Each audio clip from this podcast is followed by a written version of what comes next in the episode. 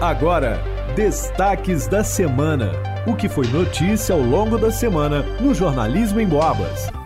Jornal em Boabas. Elaine Maciel. O destaque de segunda-feira foi: Setembro Amarelo faz conscientização sobre saúde mental. O mês de setembro já começou e com ele chega a campanha anual do Setembro Amarelo. Durante esses 30 dias, entidades e organizações relacionadas à saúde buscam chamar a atenção da população contra o suicídio e também reforçar a importância da saúde mental. O Brasil é o país que mais registra pessoas com casos de depressão e ansiedade, segundo um estudo recente da Universidade de São Paulo. De acordo com os dados da Organização Mundial da Saúde, o Brasil é a nação com mais casos de ansiedade e a quinta mais depressiva. O psicólogo Rafael Lawrence explica por que essa campanha, iniciada em 2015, é importante para a prevenção. A OMS lançou em seu relatório que o suicídio continua sendo uma das principais causas de morte uh, em todo o mundo, né? Então, a partir do momento que esses dados eles são tão alarmantes, eles chamam a atenção, chamam a atenção da população, é, todos nós aparentemente conhecemos pessoas que estão passando por transtornos mentais, por doenças ah, como a depressão, como o grau de ansiedade elevado.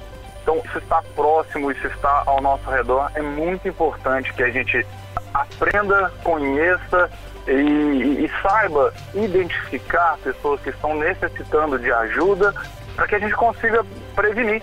Durante a pandemia, a Organização Mundial da Saúde estima que o número de pessoas ansiosas e depressivas tenha crescido em 25%. A saúde mental, assim como a terapia e outros tratamentos, ainda são tabu para muitas pessoas. Rafael destaca como é possível mudar essa visão. Infelizmente, ainda muitas pessoas carregam aquele estigma né, em relação ao psicólogo, né, ao psiquiatra.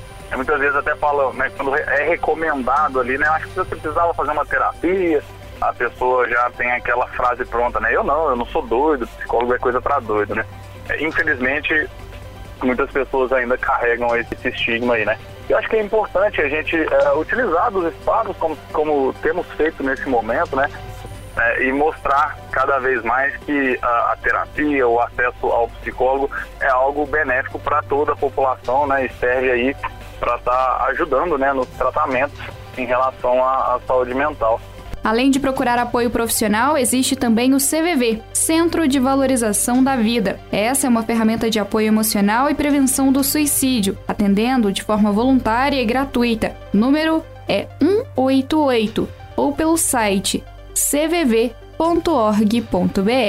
Para o Destaques da Semana, Elaine Maciel. Leonardo Duque. O destaque de terça-feira foi Alunos da Escola Cívico-Militar Professora Luzia Ferreira de Santa Cruz de Minas conquistam três prêmios na Olimpíada Brasileira de Robótica. Um grupo de alunos da Escola Cívico-Militar Professora Luzia Ferreira de Santa Cruz de Minas venceram uma grande missão. Eles conquistaram três prêmios na Olimpíada Brasileira de Robótica, realizada em Araxá no último fim de semana de agosto. O de melhor escola pública, dedicação e o de robustez. A equipe teve que desenvolver um robô com a capacidade de efetuar um resgate em uma área de acidente, com obstáculos.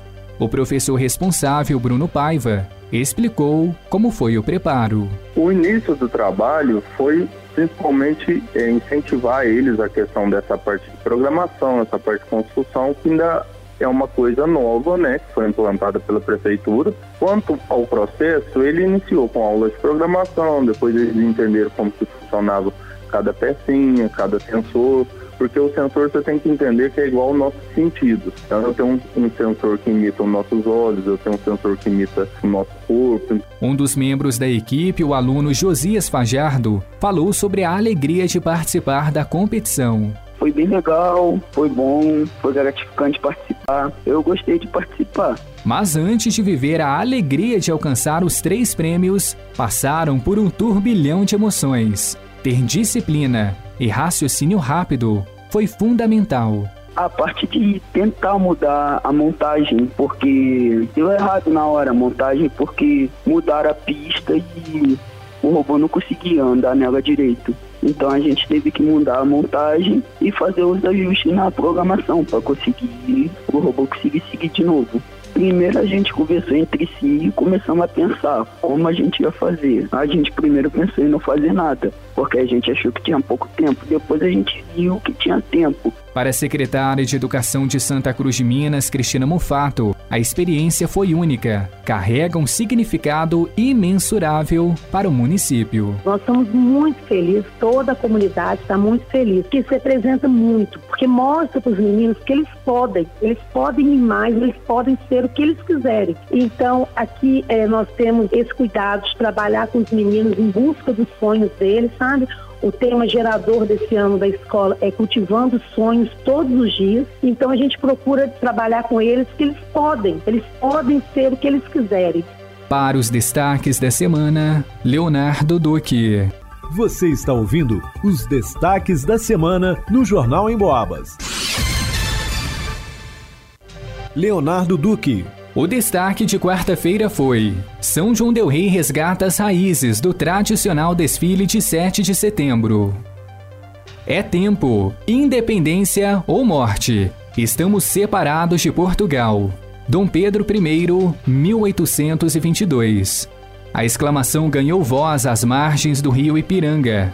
É este grito de bravura que foi celebrado na quarta-feira, 7 de setembro, e neste ano com marco simbólico, os 200 anos da independência do Brasil por todos os cantos do país, celebrações especiais, e não foi diferente em São João del Rei, que promove um dos desfiles mais tradicionais de toda a região. O evento este ano foi organizado pela Secretaria Municipal de Cultura e Turismo. A assessora da pasta, Amanda Ribeiro, falou sobre o resgate das raízes do desfile. Nós temos as bandas tradicionais de São João del Rei, as fanfarras, e é interessante que as fanfarras estão voltando volta com a gente sendo a fanfarra do Colégio Estadual Cônigo Oswaldo Lustosa. Sempre foi uma fanfarra né, animada, com pessoas sempre dispostas, e esse ano volta a fanfarra. Nós conseguimos que a fanfarra da cidade de Conceição da Barra viesse nos prestigiar. Nós temos banda do Rio das Mortes, de São Sebastião da Vitória e também a banda, a fanfarra lá de Conceição da Barra de Minas. A principal missão este ano foi levar a população para a rua, reunir comunidade e instituições em clima de alegria, celebrando o verdadeiro sentido de pátria e liberdade. A concentração foi às 8 horas da manhã, no Largo Tamandaré. Teve o hasteamento da bandeira, depois, a visita da tropa, com os comandantes do Exército e Polícia Militar, além do prefeito municipal. Em seguida, diversos outros grupos, entidades e instituições se apresentaram, como a APAI, o elenco do Athletic Clube, Escola de Danças Gisele Ventura, Conselho Tutelar, Brigada 1, Associação de Motoclubes, Exército, Bombeiros, Guarda Municipal, dentre outros. Para os destaques da semana, Leonardo Duque. Elaine Maciel. E o destaque de quinta-feira foi: São João Del Rei faz parte do mutirão Direito a Ter Pai. Estão abertas entre 1 a 30 de setembro as inscrições para o décimo mutirão Direito a Ter Pai, uma ação que tem o objetivo de garantir aos cidadãos o exercício do direito à paternidade e maternidade. Essa campanha é realizada pela Defensoria Pública de Minas Gerais em 62 unidades e São João Del Rei também participa com 30 vagas para o reconhecimento voluntário da paternidade. Quem explica é a doutora Juliana Atala, defensora pública na cidade há 15 anos. É um mutirão importante porque ele tem por objetivo garantir é, não somente o direito fundamental do filho em ter o nome do pai ou, eventualmente, de alguém que não tem o nome do, da mãe né, no seu registro de nascimento e também incentivar é, o, o vínculo familiar, né? incentivar o vínculo afetivo entre as pessoas. Né? Então, assim, é, a gente acredita que, se, confirmando a paternidade, é, há um fortalecimento familiar e, consequentemente, até uma sociedade mais pacífica. Todo o serviço é gratuito e será realizado em 7 de outubro, contemplando exames de DNA e reconhecimento espontâneo da paternidade e maternidade. E outra questão, assim, muito importante também é que é, é mais rápido, né? É uma, é uma ação rápida efetiva, confirmando a paternidade, nós vamos fazer o, os termos para o cartório fazer o registro, né, o exame de reconstrução de vínculo genético dando positivo. É, um mutirão evita o ajuizamento de ações judiciais, é, evita gastos né, para o Estado, com intimação, com audiência, tudo isso.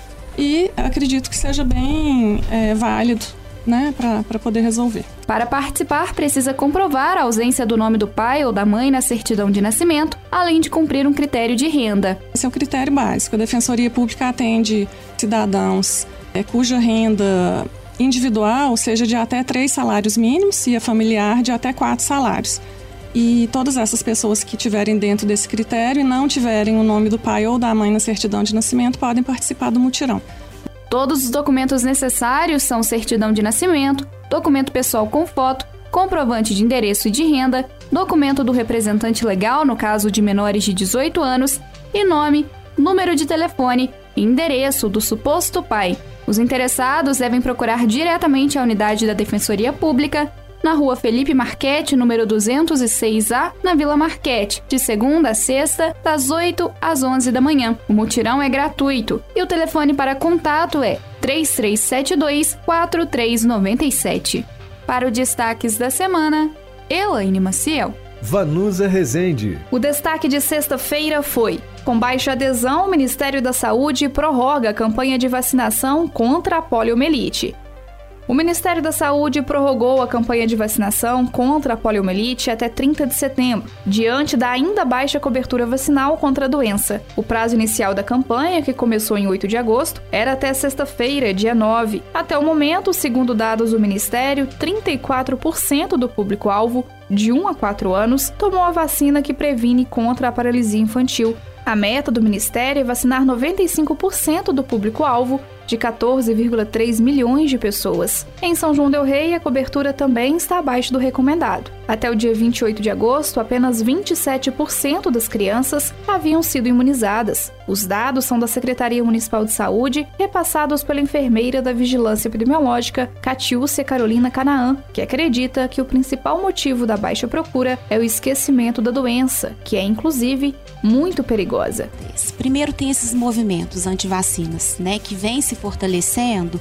São pessoas que não têm conhecimento científico e divulgam as fake news. Não está relacionado somente à pandemia, porque vem abaixando essa cobertura vacinal desde 2015. E o que acontece? Eu acho que as pessoas não ouvem falar da doença ou não ficam sabendo de casos, esquece da gravidade da doença. Tanto que o último caso no Brasil foi em 1989. O Brasil, em 1994, recebeu um certificado da Organização Pan-Americana de Saúde como país longe do risco da doença. Só que agora, com essa cobertura vacinal muito baixa, corre-se o risco dessa doença, esse vírus, ser introduzido aqui no Brasil. E quem conhece né, a poliomielite, alguém que teve sequela da poliomielite, sabe que é uma doença muito grave. Né, os casos paralíticos, como a população sempre fala. O Ministério também prorrogou a campanha de multivacinação que acontece de maneira concomitante à da poliomielite. A campanha busca incentivar a atualização de caderneta de vacinação das crianças pelos responsáveis. Estão disponíveis 18 vacinas que compõem o calendário nacional de vacinação. Todas as vacinas estão disponíveis nos postos de saúde de São João Del Rei até o dia 30 de setembro. Basta levar a criança com um documento pessoal e o cartão de vacinas. Para os destaques da semana, vá no Usa Resende. Jornal em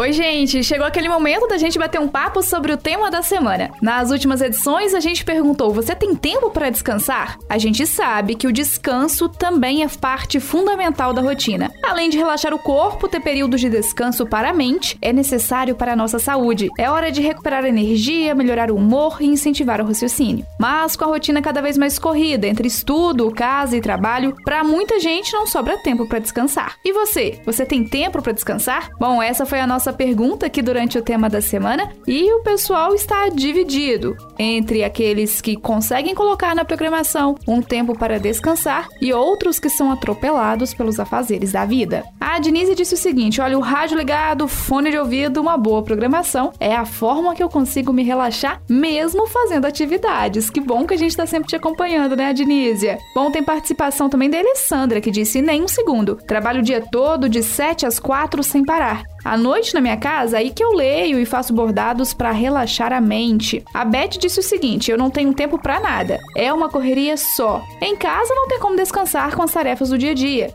Isso porque eu não tenho criança, mas a minha rotina é essa aqui. Eu acordo às 7 da manhã, vou para academia, depois eu levo minha cachorrinha para passear, aí já é hora de preparar o almoço. Terminei o almoço, almoço quando dá tempo e me preparo para ir para o trabalho. Eu entro meio-dia e saio só 9h20 da noite. É assim a minha vida todos os dias. Mas eu amo essa correria. Já a Terezinha Souza disse que sim, que após o almoço, depois de arrumar a cozinha, ela tira o sono de beleza. E à noite, ela até silencia o celular para não ter aí motivos para ser acordada. Bom, essas foram algumas das participações aqui do tema da semana em que a gente perguntou se você tem tempo para descansar. Na semana que vem a gente está de volta com superstições. E aí, você acredita em superstições? Esse é o nosso novo tema da semana. Te aguardo em três edições. Um abraço e até lá! Você ouviu Destaques da Semana, o que foi notícia ao longo da semana no jornalismo em Boabas.